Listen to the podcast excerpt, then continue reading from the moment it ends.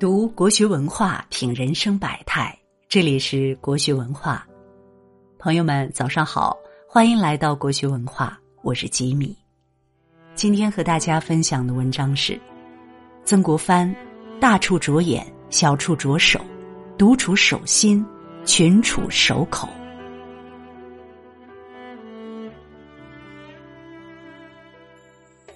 曾国藩之所以被世人称为千古第一完人，是因为他对自我的修行可谓达到了极致。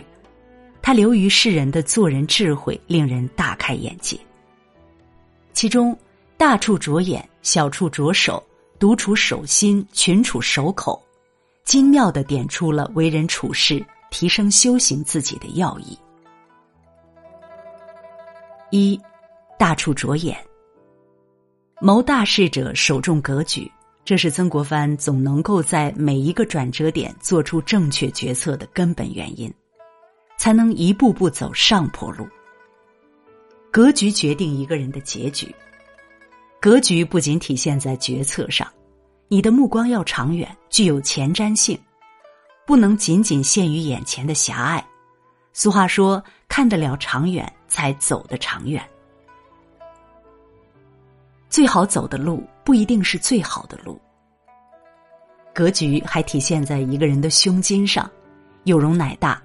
聪明如曾国藩也屡遭上头猜忌，曾经在最辉煌的时候一纸命令打回老家，然而他并没有就此沉沦，而是借此锤炼自己，把危机看为修行自己的契机，再付出就是一次华美蜕变。人生难免有坎坷。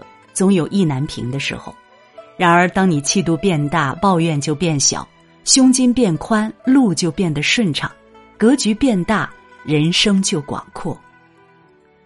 一个人的格局决定着他的高度，所以放大你的格局，放远你的眼光，放宽你的胸襟，你才能收获越来越好的事业，越来越合畅的心情。小处着手。天下古今之庸人，皆以一惰字致败；天下古今之才人，皆以一傲字致败。不管你的目标有多么崇高，不管你的谋略有多么宏伟，不管你的计划有多么完美，最终都需要落到实处、细处，才可能取得成功，否则就是一纸空谈。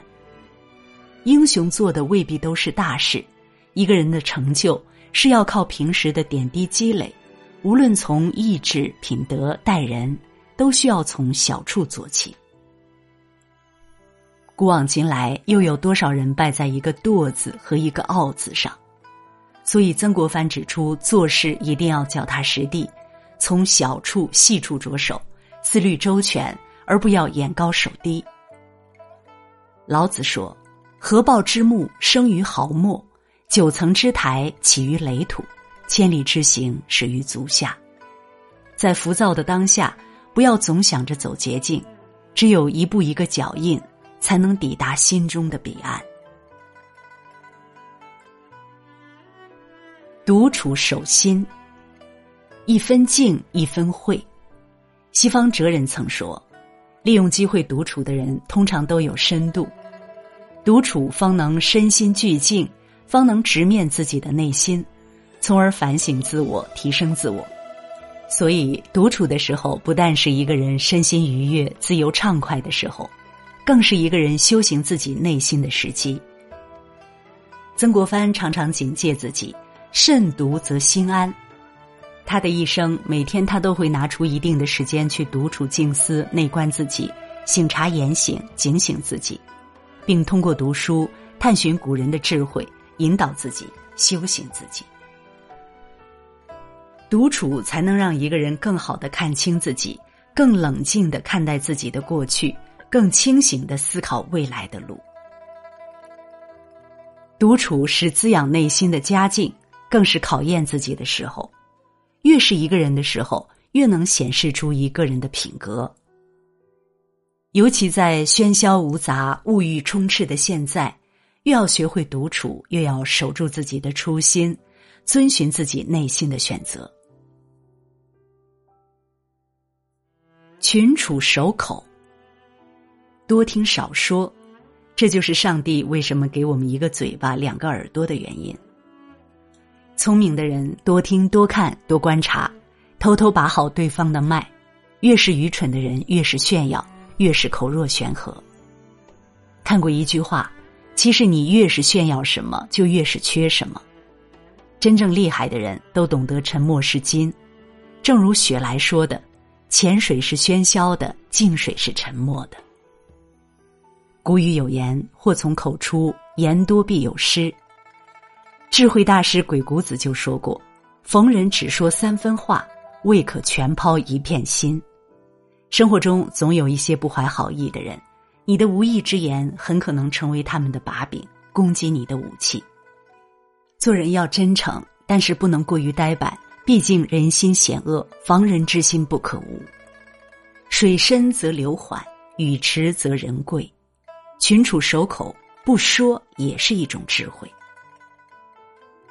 人生就是一场修行，其他人智慧，方能快速成长自己。大处着眼，放大自己的格局。才能收获广阔的人生和平和的心境。小处着手，脚踏实地，才能走得更稳，走得更远。独处守心，内观自己，才会收获越来越充实、丰盈、坚定、澄明的内心。群处守口，少说多听，是一种难得的处世智慧。点个再看，与朋友们共勉。好了，今天为你分享的文章就到这里了，感谢大家的守候。如果你喜欢国学文化的文章，请记得在文末点一个再看，也欢迎您留言并转发。让我们相约明天，愿国学文化的声音伴随着你的每一个清晨。